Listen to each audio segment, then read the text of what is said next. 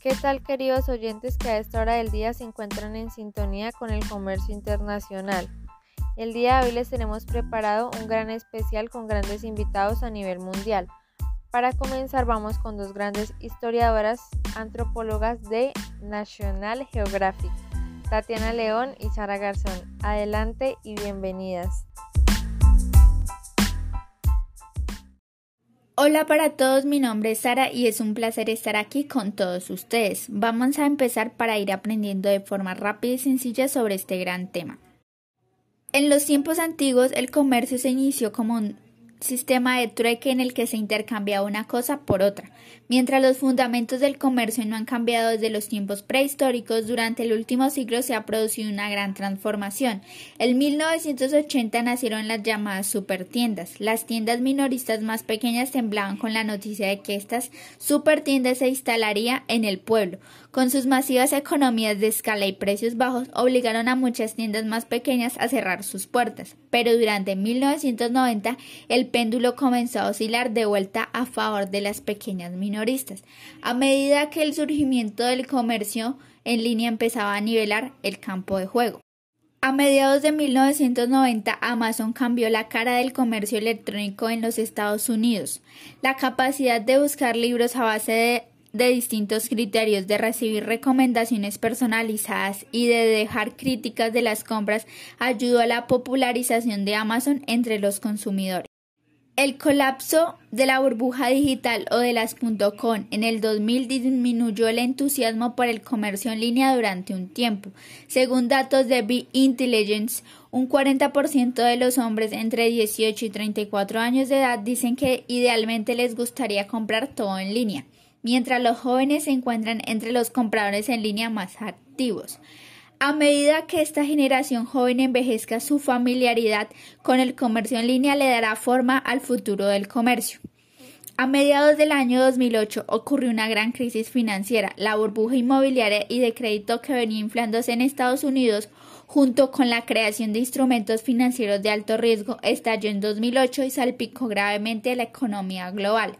La caída de Lehman Brothers, el banco de inversión que se declaró en bancarrota el 15 de, septiembre de 2008, contagió a otras entidades financieras y supuso el inicio de las crisis de las hipotecas subprime. Cuando los efectos del colapso de Estados Unidos llegaron a Europa, se produjo una grave crisis de deuda que llevó a implementar planes de rescate de las economías de Irlanda, Portugal y Grecia, además del sistema bancario español.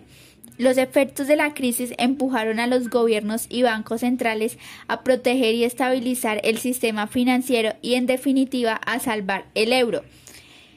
En Estados Unidos se crearon nuevas regulaciones como la ley Dodd-Frank para evitar una crisis de esta naturaleza.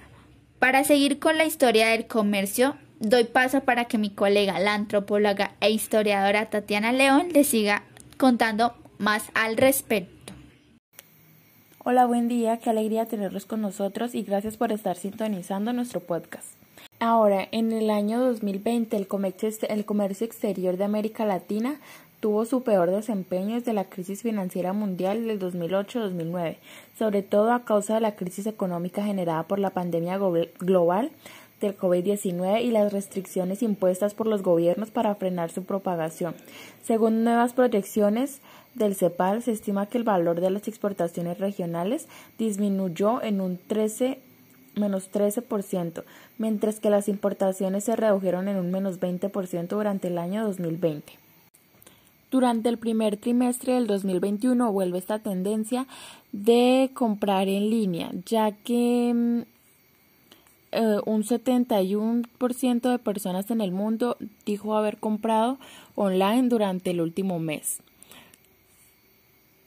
La recuperación real del comercio tras la crisis del COVID-19 alcanzó su nivel más alto en el primer trimestre del 2021, con un aumento del 10% con respecto al mismo trimestre en, en 2020 y un incremento del 4% con respecto al último trimestre del año pasado, según el Global Trade of Data eh, publicado el 19 de mayo.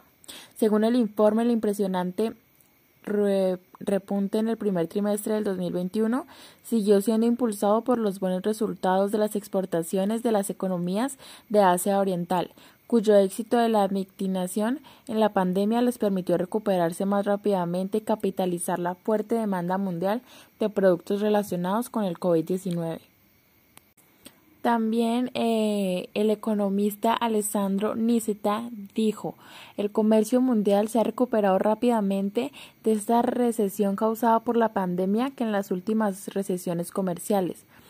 Eso eh, también indicó que los cuatro se necesitaron cuatro trimestres después del, del comienzo de la recesión provocada por la pandemia para que el comercio mundial volviera a los niveles anteriores. Ya en el quinto trimestre, el primer trimestre del 2021, el comercio mundial era superior a los niveles anteriores a la crisis, con un aumento alrededor del 3% en relación con el cuarto trimestre del 2019.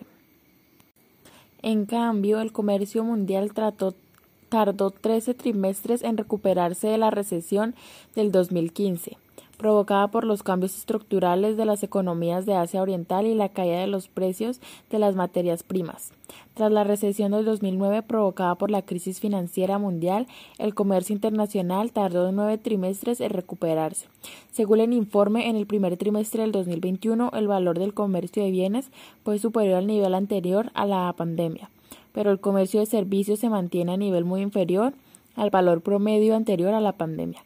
El comercio mundial de productos relacionados con el COVID-19 se mantuvo fuerte durante el trimestre. Y esa es, una parte de la información que tenemos de la historia y el desarrollo que ha tenido el comercio en estos últimos años. Muchas gracias por su atención. Gracias a ti, Tatiana y Sara, por permitirnos aprender un poco más sobre la historia del comercio. Ahora vamos con unos grandes economistas que nos traen algunas notas rápidas referentes al tema.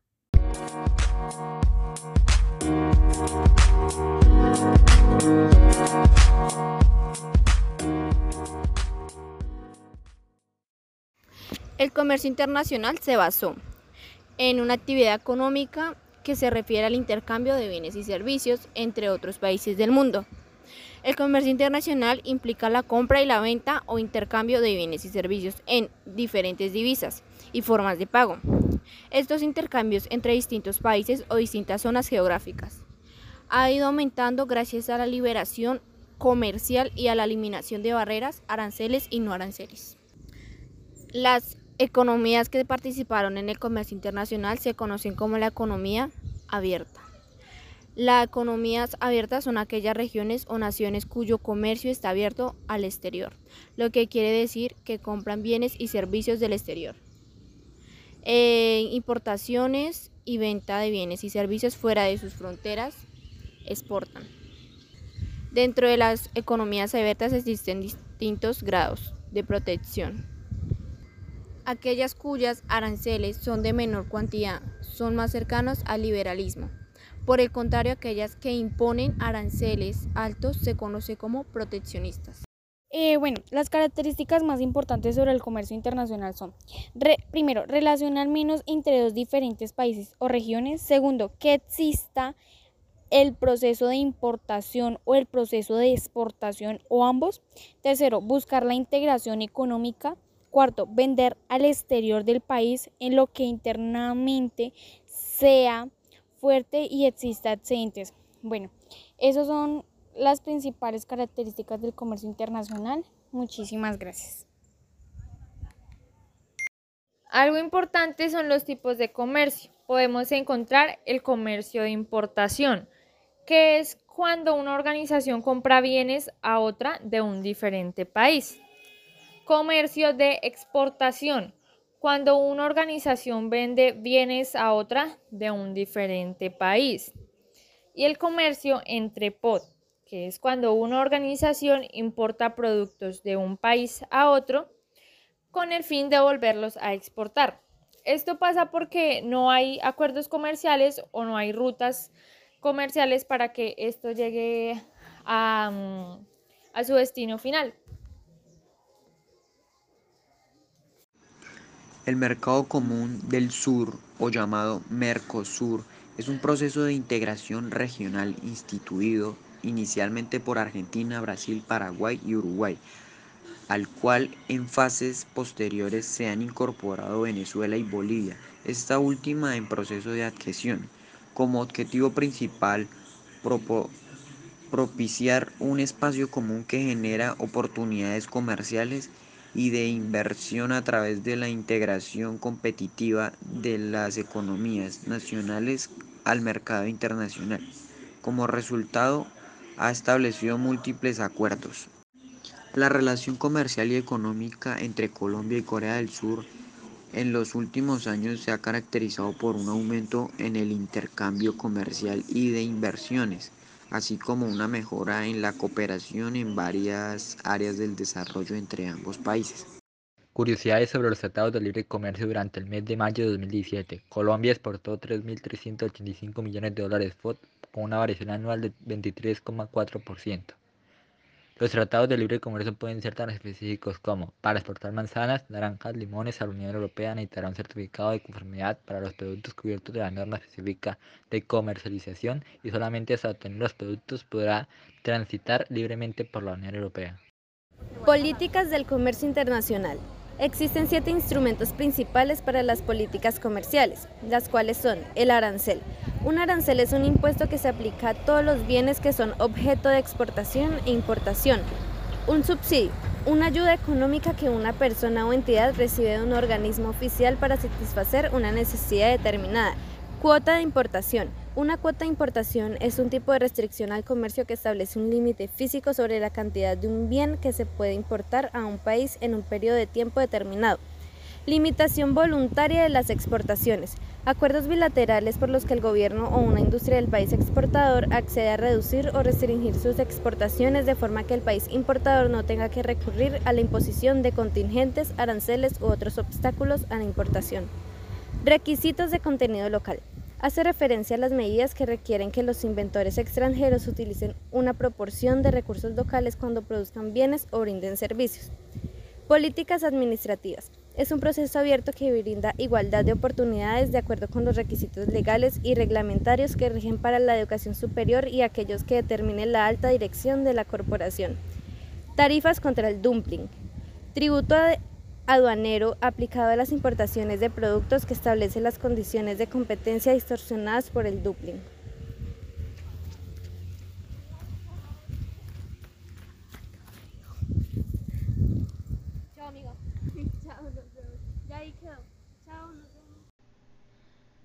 Existen diferentes tipos de aranceles, dentro de los cuales se permite resaltar lo siguiente.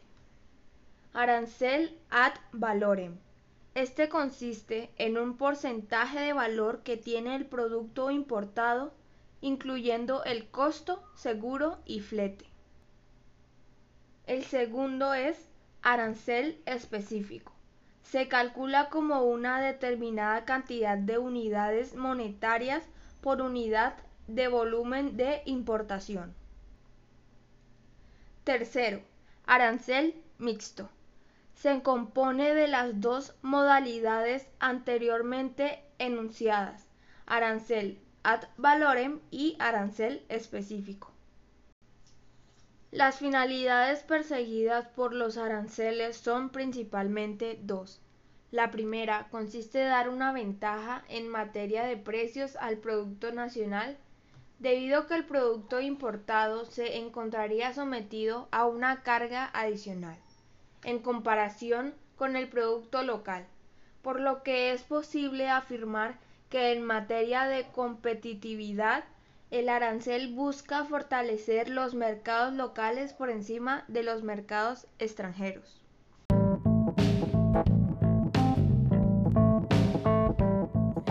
Después de estas notas rápidas, damos por terminado este especial del comercio internacional. Espero que haya sido de su agrado. Game over. Thank you.